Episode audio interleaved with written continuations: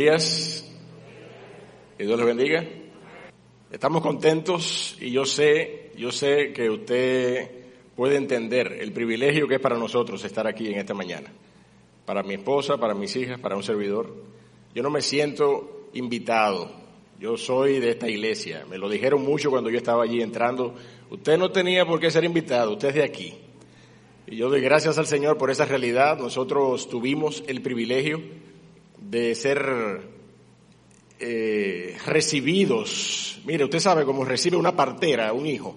¿eh? Nosotros fuimos recibidos en esta iglesia y nacimos en Cristo en esta iglesia. Este, luego de ese maravilloso tiempo, el Señor permitió que durante 18 años estuviéramos siendo edificados a la luz de su palabra y bajo la supervisión eh, de nuestros pastores, mis pastores. Todavía yo le digo al pastor Narciso Nadal, tú eres mi pastor. Tenemos conflictos en ese sentido porque él no quiere que yo diga eso. Yo no sé si por un asunto de edad, que él no quiere que yo diga que él es mi pastor.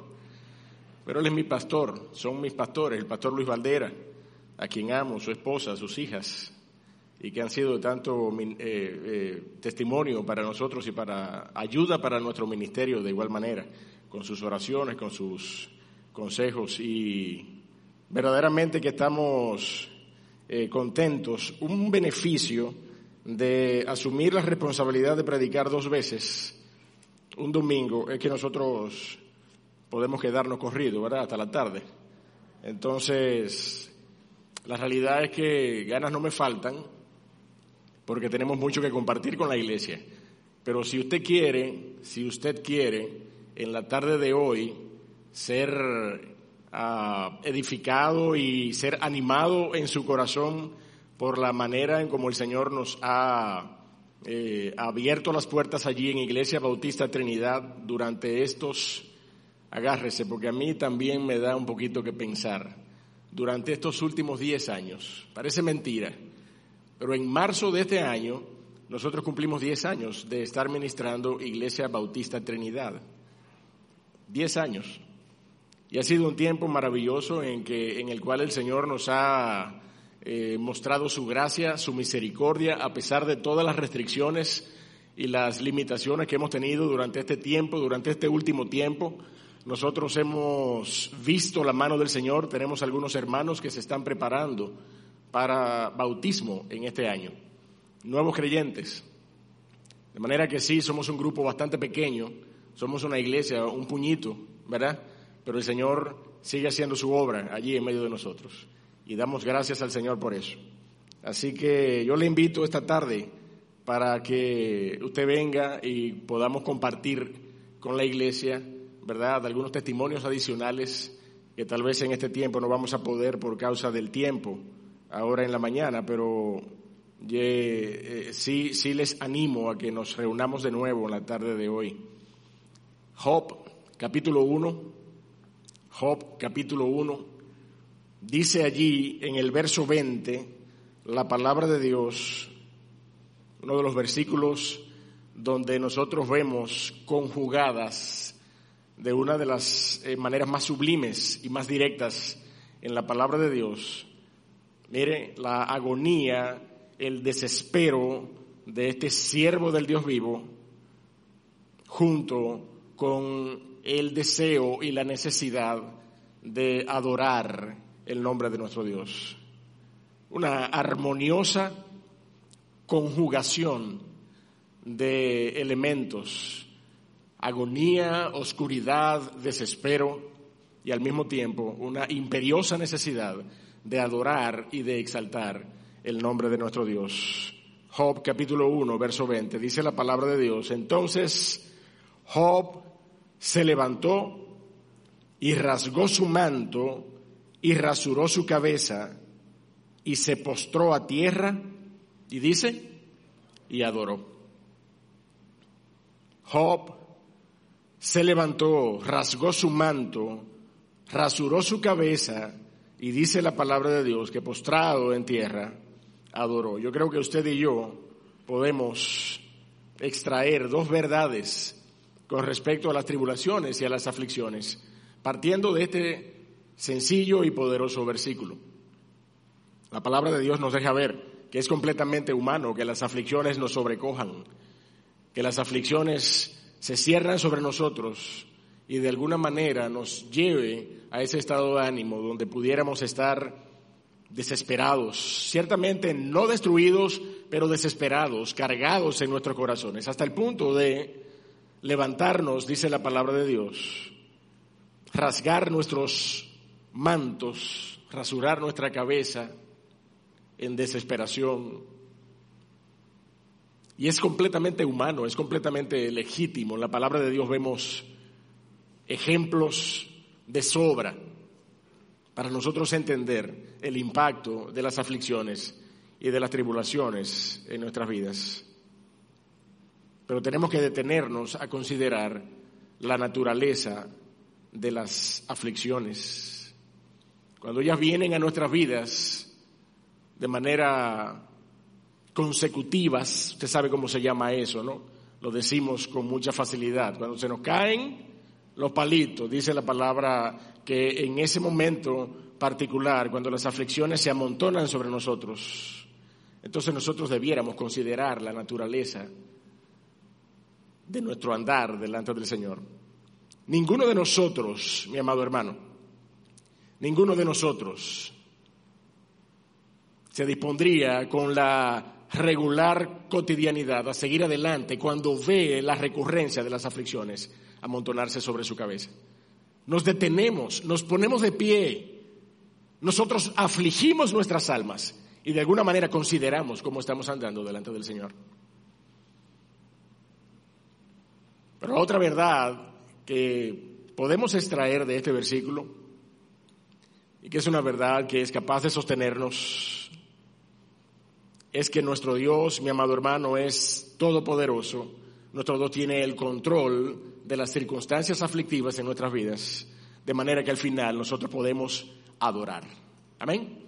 A pesar de toda la tribulación, a pesar de toda la aflicción, la palabra de Dios nos deja ver claramente que al final usted y yo debería levantarse, no solamente para doblegar su ánimo delante de la crudeza de las aflicciones, pero también levantarnos para abrir nuestros brazos y dar gracias y adorar al Dios de los cielos. Yo no sé si usted lo nota, la manera en cómo confluyen estas dos verdades en este versículo. Pues mi amado, ese es el objetivo nuestro en esta mañana. El objetivo es que podamos hablar del beneficio de las aflicciones. Hay beneficio, mi amado hermano. No hay deleite. El cristiano no está llamado a deleitarse en las aflicciones. Nosotros estamos llamados a deleitarnos en Cristo en medio de las aflicciones. No hay deleite en las aflicciones. Que nadie se llame a engaño porque no estamos llamando aquí a nadie a deleitarnos, a gozarnos, cual sádicos, en medio de los quebrantos.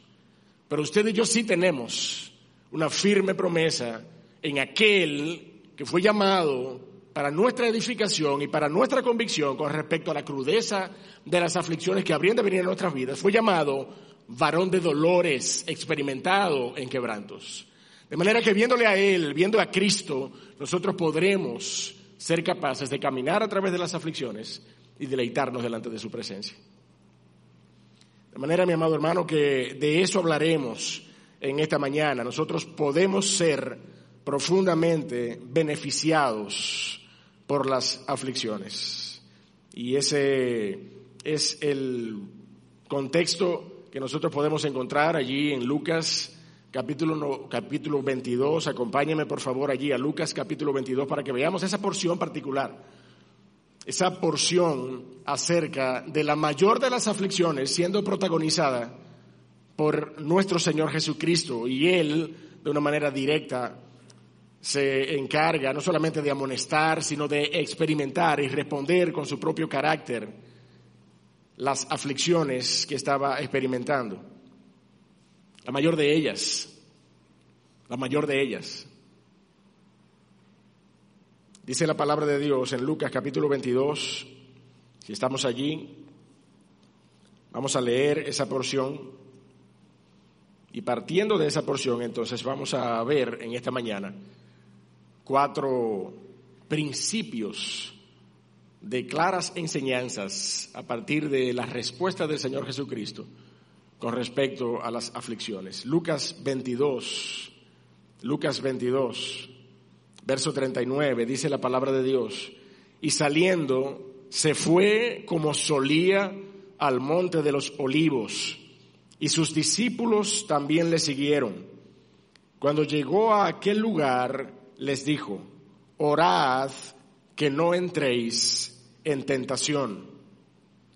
Y él se apartó de ellos a distancia como de un tiro de piedra, y puesto de rodillas oró, diciendo, Padre, si quieres, pasa de mí esta copa, pero no se haga mi voluntad, sino la tuya.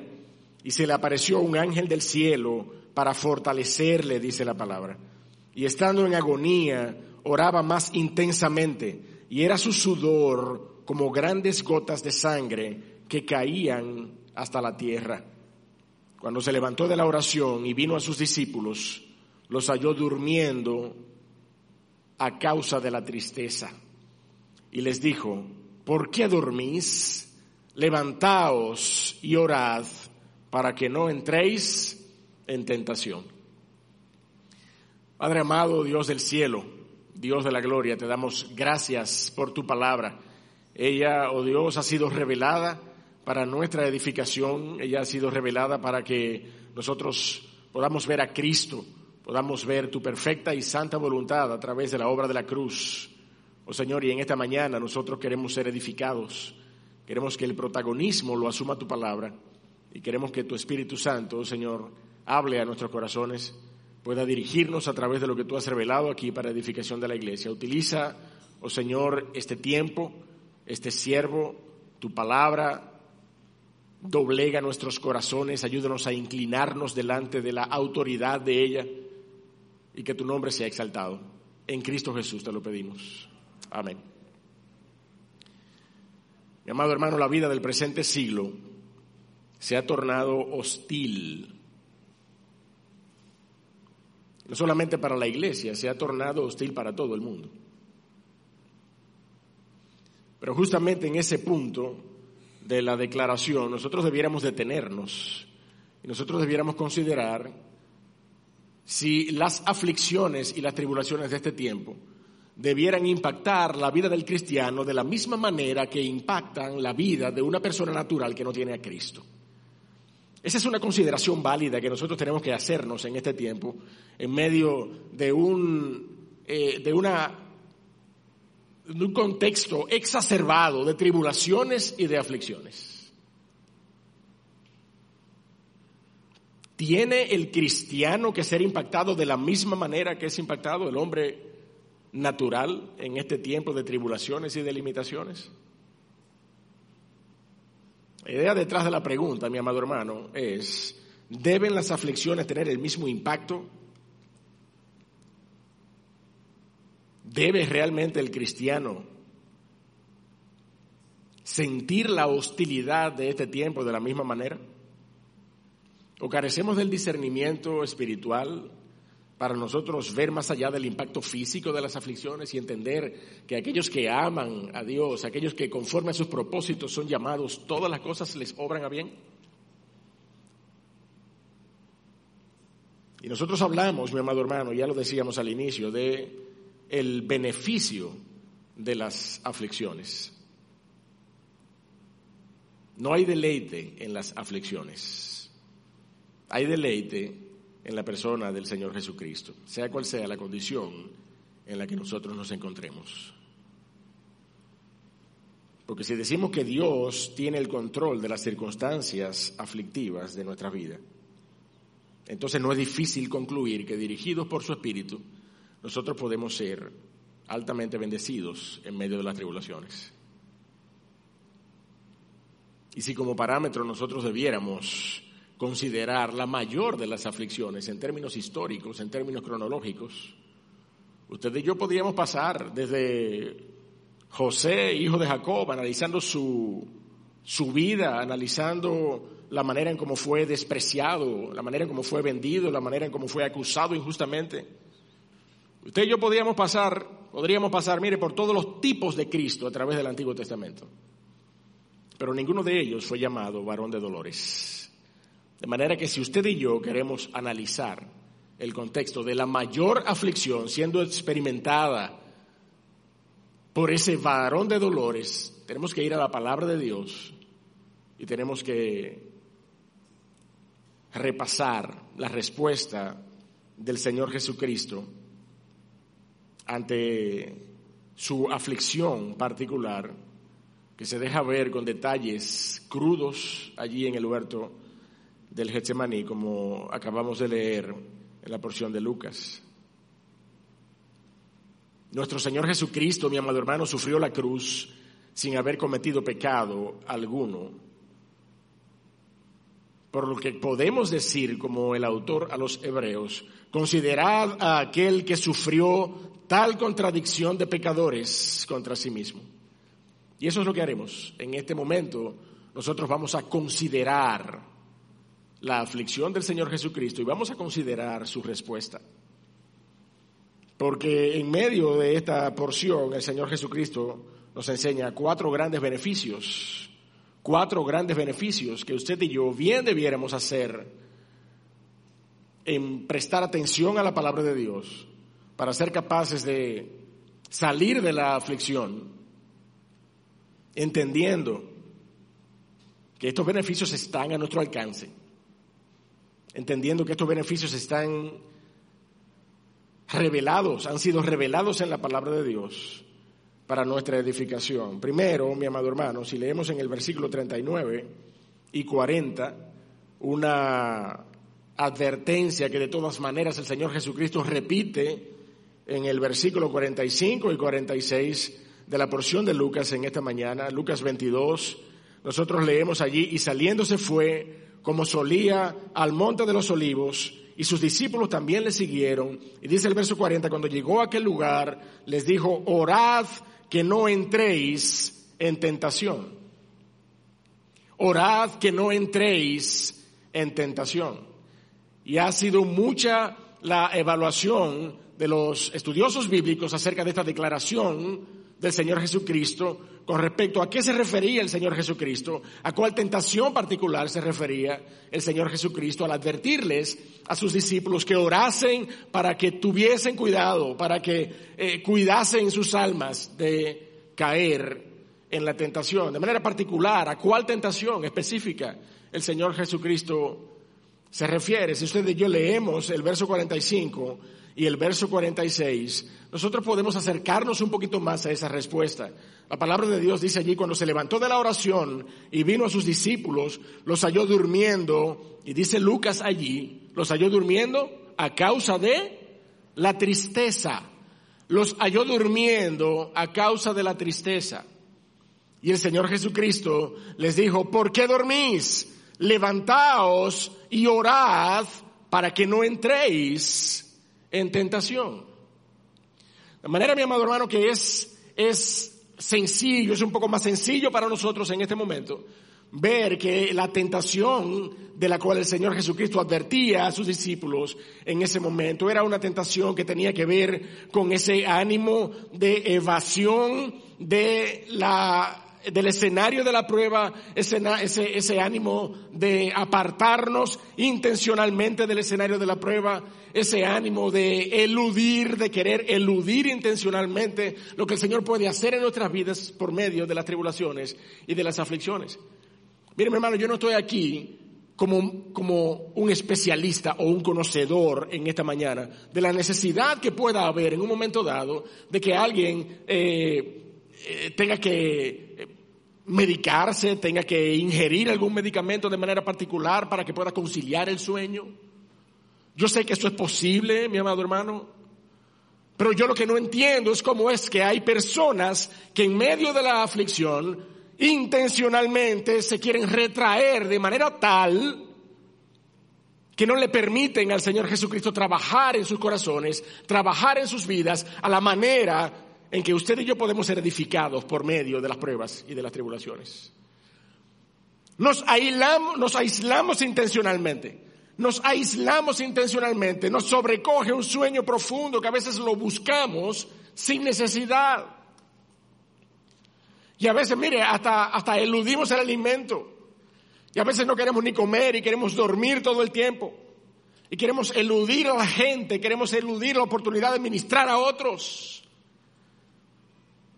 No estamos siendo capaces de, disponer nuestros corazones y nuestro tiempo, disponernos físicamente para que el Señor nos utilice como herramientas de gracia en ese momento en que las aflicciones podrían recrudecerse en nuestras vidas.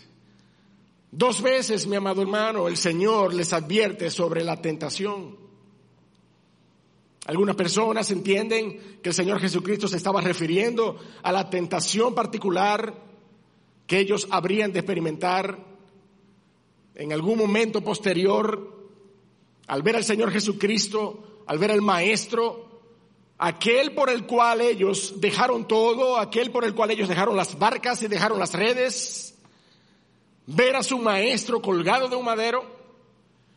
Muchos han entendido que esta advertencia se refiere a la tentación que ellos podían verse a riesgo de cuando veían a su maestro, cuando verían a su maestro allí colgado. Me engañaron, fui engañado. ¿En qué condición estamos ahora sin un líder? La tentación de huir, óigame, la tentación de negar al Señor Jesucristo. Pedro cayó en esa tentación. El apóstol Pedro cayó en esa tentación. Pero si nosotros vemos el texto de manera particular, nosotros podemos entender que esa advertencia giraba en torno a la necesidad emocional que los discípulos tenían de estar apercibidos, de estar alertas, mi amado hermano, el Señor Jesucristo nos quiere alertas en medio de las aflicciones. El Señor no, no, no nos quiere aislados, no, no, no nos quiere a, dormidos. El Señor nos quiere dispuestos, sin retroceder, dispuestos a pelear la buena batalla de la fe, en la cual, de todas maneras, las aflicciones son inherentes. El autor de Hebreos lo dice de esta manera en el capítulo 10, Hebreos capítulo 10, verso 32.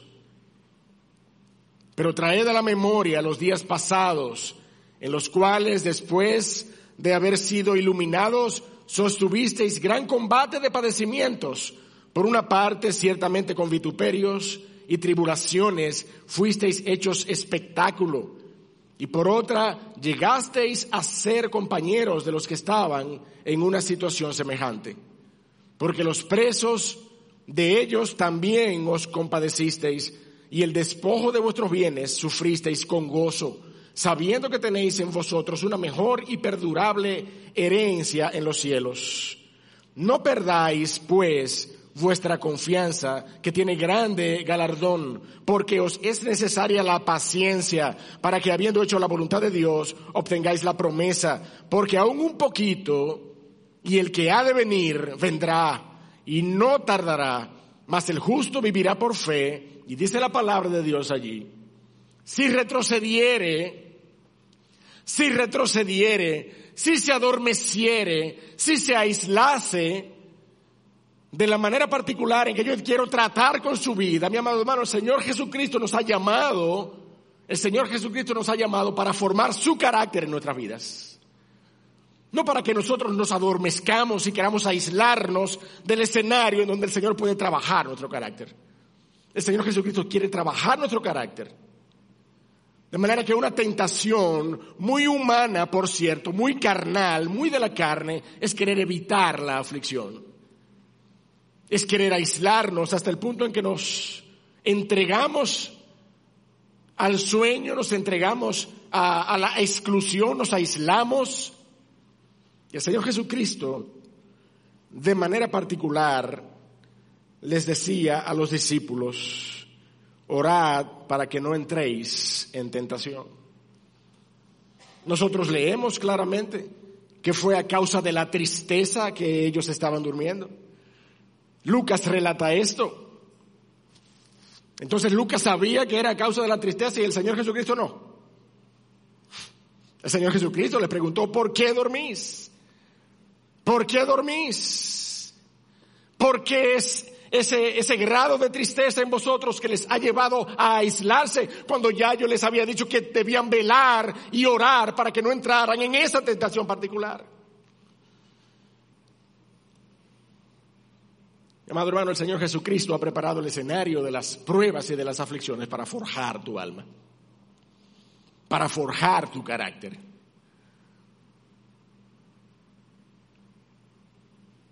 La aflicción nos coloca frente a los efectos de la condenación, mi amado hermano, en todo el contexto de la creación. Nos ayuda a recordar que el mundo entero ha sido sujeto a vanidad y nos provee una cosmovisión correcta de este mundo. En vez de ese anhelo humanista de un futuro y una prosperidad terrenal en este mundo libre de aflicciones. Usted y yo debemos mantenernos reflexionando en un futuro en la presencia de Cristo Jesús. En la presencia de Cristo Jesús. En el contexto en que Él nos colocará por la eternidad delante de su presencia, que no será esta vida presente cargada de pasiones y anhelos materiales. Por eso podemos decir, mi amado hermano, bendito, bendito sea el Dios y Padre, porque nuestras calamidades, mi amado hermano, son asuntos temporales.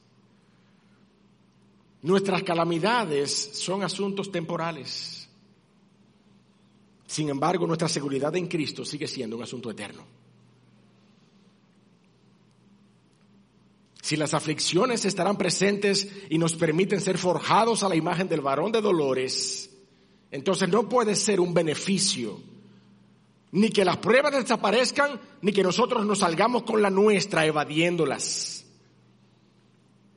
Las pruebas enriquecen nuestro desarrollo espiritual y nos preparan para el resto de nuestro peregrinar en esta vida. Las aflicciones son un beneficio para nuestro carácter. El salmista decía en el Salmo 139, examíname, oh Dios, y conoce mi corazón y pruébame. Pesa mi corazón, pruébame y conoce mis pensamientos. Y mira si hay en mí camino de perversidad y guíame en el camino eterno. El Señor nos amonesta claramente sobre la tentación de esquivar la realidad de nuestras aflicciones y de nuestras pruebas, aislándonos y evitando sus consecuencias naturales en nuestras vidas. Por eso la instrucción del Señor Jesucristo hace eco hasta nuestras vidas, mi amado hermano. Levantémonos y oremos para que no entremos en esa tentación. Levantémonos y oremos para que no entremos en esa tentación. Segundo beneficio que nosotros podemos encontrar en esta porción en la mañana de hoy, verso 41. Uno de los mayores beneficios que pueden eh, ser vistos claramente en esta porción, lo encontramos en el verso 41 y lo encontramos de manera enfática de nuevo en el verso 44. Dice la palabra de Dios allí, y él se apartó de ellos a distancia como de un tiro de piedra. Y puesto de rodillas, dice la Biblia, oró. Puesto de rodillas, oró. Y dice el verso 44 que estando en agonía, estando en agonía, ¿qué dice la palabra de Dios? El Señor oraba ¿cómo? Más intensamente, más intensamente. Y era su sudor como grandes gotas de sangre que caían hasta la tierra. Los expertos dicen que esto se llama hematidrosis. Sudar sangre, mi hermano, dice la palabra de Dios. No es una referencia poética, no, es una realidad. Es una realidad que puede ser generada por un, por un gran estrés en nuestras vidas. Es poco probable que usted y yo lleguemos a un estrés tal, al punto de sudar sangre. como dice la palabra de Dios. Ninguno de nosotros hemos, hemos padecido hasta la sangre a causa del pecado, ¿sí o no? Pero mire, nadie le va a tomar por excusa que usted no va a llegar a este punto de estrés y le va a conceder que usted no ore en el momento de la aflicción. La palabra de Dios, de manera particular, nos enseña que si hay una actitud que el cristiano aprende de manera directa, de manera personal en los escenarios de la aflicción, es a doblegarse ante su propia naturaleza, tornar sus ojos al cielo y buscar la respuesta de un Dios que ha prometido inclinar su oído ante aquellos que claman a Él. Hermano, todo el mundo, todo el mundo ora cuando está en medio de la aflicción. Yo creo que nosotros debiéramos aplicar de igual manera esta verdad práctica a los momentos de deleite y de gozo y de paz en los cuales nosotros podemos vernos por la gracia de nuestro Dios. Usted y yo como creyentes somos llamados por la palabra de Dios a usar ese medio de gracia que el Señor nos ha dejado para que nosotros podamos buscar el rostro de nuestro Dios y su soberana respuesta en el momento de nuestra necesidad. El salmista decía en el Salmo 61, oye, oh Dios, mi clamor a mi oración atiende. Desde el cabo de la tierra clamaré a ti cuando mi corazón desmayare. Llévame a la roca que es más alta que yo, porque tú has sido mi refugio y torre fuerte delante del enemigo. El beneficio de la oración para el cristiano está fuera de todo cuestionamiento, mi amado hermano aunque debemos orar con el discernimiento del beneficio de las pruebas. Porque orar en contra de las aflicciones y en contra del dolor es orar en contra del proceso de crecimiento en el carácter cristiano. De manera que cuando nuestro corazón desmaye a causa de la aflicción, cuando estamos en agonía, aunque no sudemos gotas de sangre, mi amado hermano, postrémonos y oremos con intensidad, rogando por gracia para sobrellevar nuestras tribulaciones. Cerremos nuestros ojos, mi amado hermano, y pidamos al Señor que nos muestre aquellas cosas que antes estaban veladas, que antes de la aflicción estaban ocultas y que ahora nosotros podemos ser sensibilizados por el fuego de la prueba para nosotros ver la necesidad que hay en nuestras almas para nosotros poder hacer los ajustes necesarios en nuestro andar en Cristo. El fuego de la prueba, mi amado hermano, no solo sirve a los propósitos de Dios para purificar nuestra fe, como dice Primera de Pedro capítulo 1, sino que sirve para que sean consumidas nuestras más bajas pasiones y deseos. Mire, mi hermano, todo el que está en una, en una aflicción se recoge. Todo el que está en medio de una tribulación se recoge y se pone chiquito. ¿eh? De manera que usted y yo, en medio de la tribulación, en medio del escenario de la tribulación, bien hacemos en doblar nuestros lomos, en inclinar nuestros oídos y postrarnos en oración delante de su presencia. Esas, esas bajezas humanas, esas eh, pasiones y deseos que nos consumen son ataduras, mi amado hermano. Y el fuego de la prueba consume esas ataduras. De manera que nosotros debemos con insistencia buscar al Señor en oración y somos enseñados por las aflicciones a hacerlo de manera insistente en nuestras vidas. Levantemos nuestras manos, clamemos a Jehová porque Él es pronto en inclinar su oído. La palabra de Dios nos muestra un tercer beneficio, mi amado hermano. Un tercer beneficio, verso 42. El Señor Jesucristo no solo nos muestra la necesidad, mi amado hermano, de estar alertas ante la tentación de la evasión de la prueba no solamente nos muestra la necesidad de incrementar nuestra oración, nuestra disciplina de oración delante de su presencia, sino que también nos muestra la empatía de un Dios misericordioso que se compadece de nuestra humanidad. Nos muestra al Señor Jesucristo en tal vez su más alta expresión de humanidad en los evangelios. Dice la palabra de Dios allí, verso 42, el Señor Jesucristo dijo, Padre, si quieres, pasa de mí esta copa, pero que no se haga mi voluntad, sino la tuya.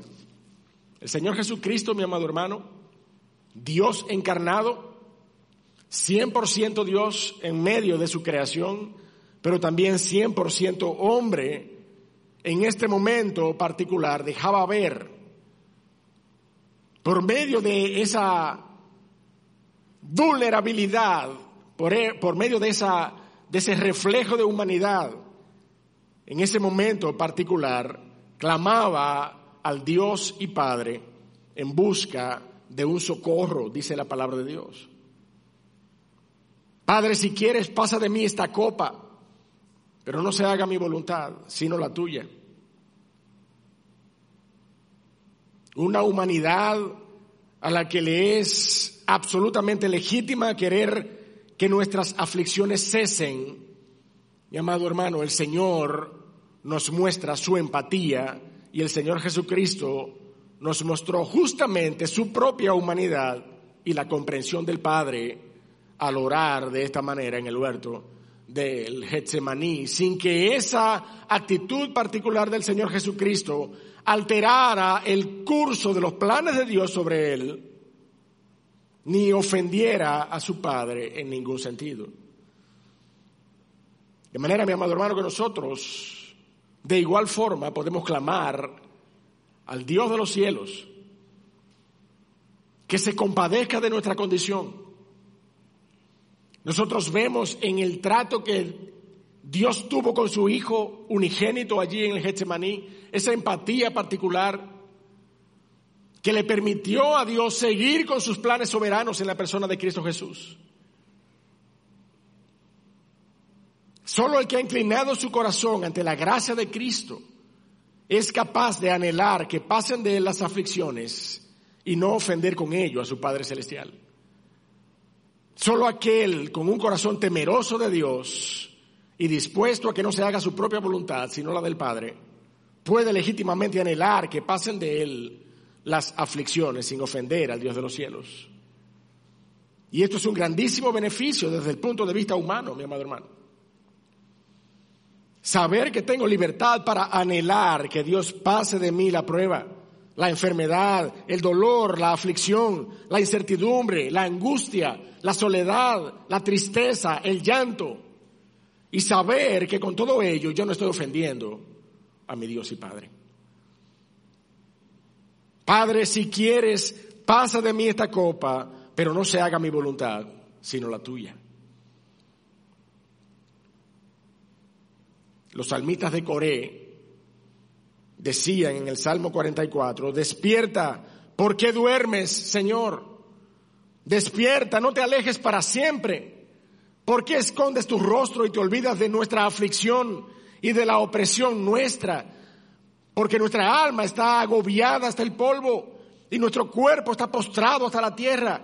Levántate para ayudarnos y redímenos por causa de tu misericordia. La palabra de Dios nos muestra a sus santos clamando al Dios de los cielos por liberación. Cierto es que la palabra de Dios nos manda a que nosotros no eludamos personalmente la oportunidad de que el Señor trabaje en nuestras vidas, pero humanamente no ofendemos al Dios de los cielos cuando nosotros clamamos que Él nos libere de la aflicción. Y este equilibrio, mi amado hermano, de verdades lo vemos en la palabra de Dios en esta porción y sabemos que nos benefician en medio de nuestra humanidad. Sálvanos, ayúdanos, pasa de nosotros esta dificultad. Es completamente legítimo, hermano, y eso es ya un gran beneficio que nos concede nuestro Dios al ser llamados sus hijos. El anhelo de que pasen de nosotros las aflicciones y mantenernos con ellos dentro de su perfecta y santa voluntad. Finalmente, mi amado hermano, un cuarto beneficio nosotros encontramos en la porción, verso 43. Somos fortalecidos en nuestro hombre interior. Dice el verso 43, y se le apareció un ángel del cielo y dice allí, para fortalecerle, para fortalecerle. Mire que no dice para librarle de la prueba. El Señor Jesucristo clamó de esa manera, no ofendió al Padre cuando lo hizo, y el Señor Jesucristo recibió la fortaleza que necesitaba para atravesar esa aflicción.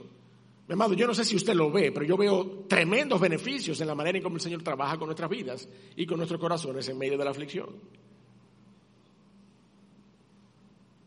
La voluntad de Dios para tu vida y para la mía puede muy bien ser fortalecidos en medio de las aflicciones antes que librarnos de ellas. Si dentro de los planes de Dios, mi amado hermano, está que nosotros seamos una imagen cada día más perfecta de Cristo,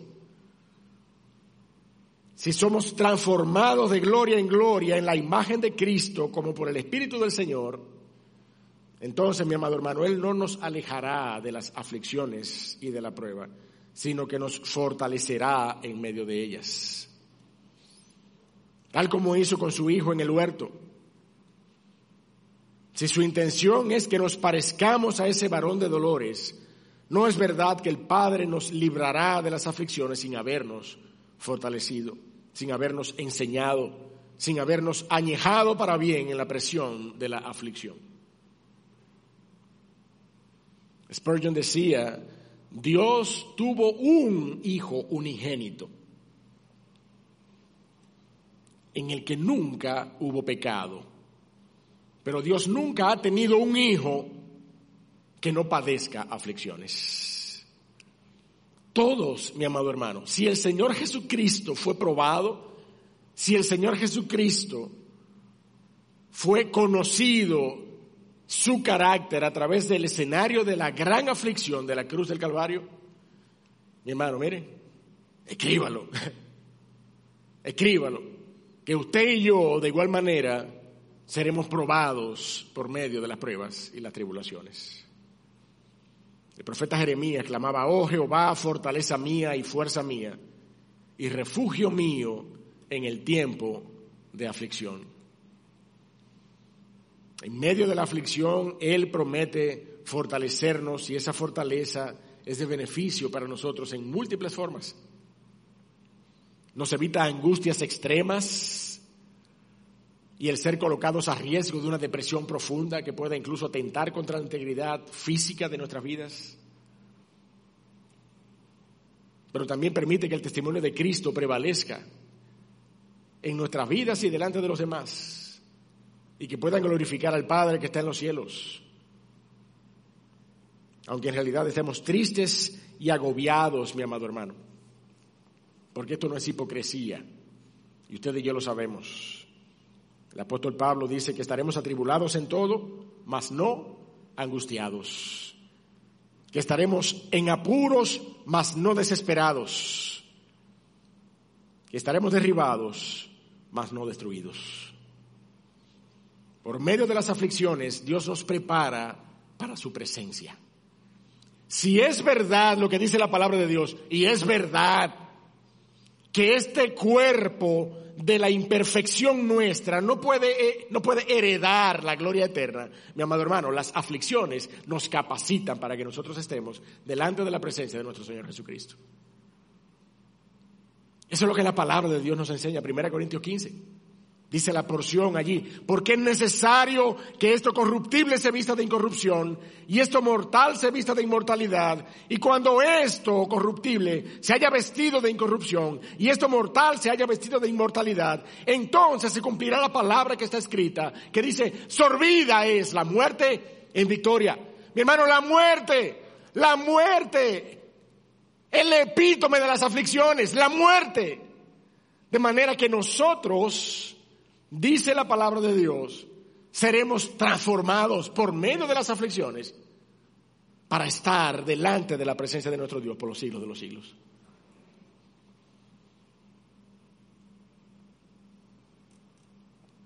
Cuatro grandes beneficios, mi amado hermano. Cuatro grandes beneficios de las aflicciones. Nos humanizan, las aflicciones nos permiten clamar con legítima razón sin ofender a nuestro Dios. Dios es empático con esa característica de nuestra humanidad, de, nuestra naturaleza humana. Aprendemos a orar, somos doblegados para orar sin cesar. Y mientras más arrecia la prueba, más intensamente debemos orar. Somos fortalecidos en nuestro carácter cristiano. Dice la palabra de Dios que somos advertidos y nos convertimos en herramientas para advertir a otros acerca de la tentación de retroceder y de aletargarnos. Grandes beneficios en medio de las aflicciones. Pero yo quiero dejar en tu corazón y en tu mente en esta mañana esta, esta, más que una instrucción, más que un consejo aplicativo en este, en este momento, una oración, mi amado hermano, una oración.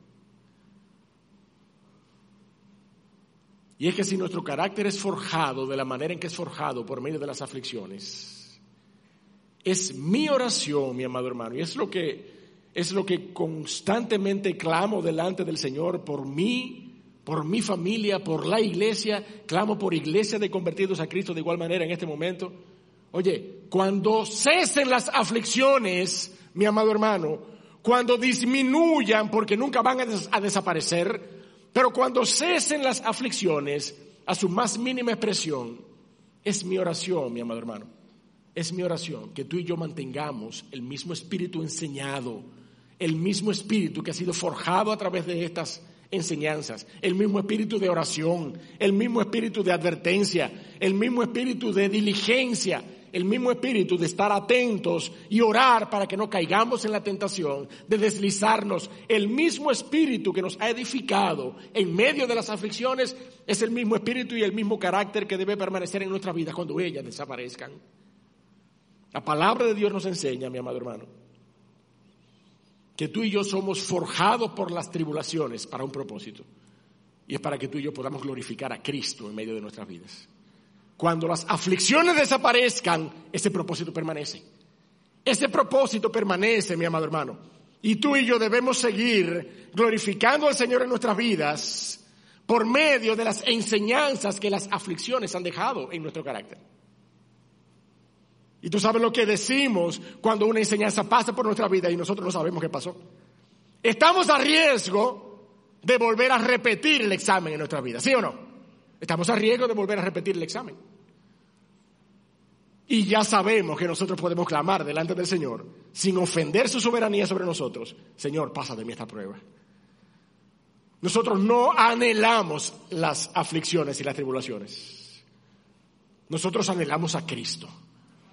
Y en medio de las aflicciones y las tribulaciones, cuando tú ya has sido enseñado por ellas, que tu carácter prevalezca. Que al final de las aflicciones tú y yo sigamos glorificando al Dios de los cielos, tú y yo sigamos exaltando su nombre, tú y yo sigamos caminando con un carácter con nuestros ojos puestos en Cristo Jesús, porque Él nos ha estado formando para su presencia eterna en nuestras vidas.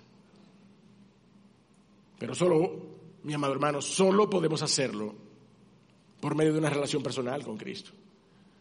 Tú y yo lo sabemos, mi amado hermano. Aquella persona que tiene una relación personal con Cristo es la única que puede responder de esta manera. Tú y yo sabemos que hay personas que son caracterizadas, por una soberbia tal que vienen las aflicciones a su vida y en vez de diezmar su carácter, ¿eh?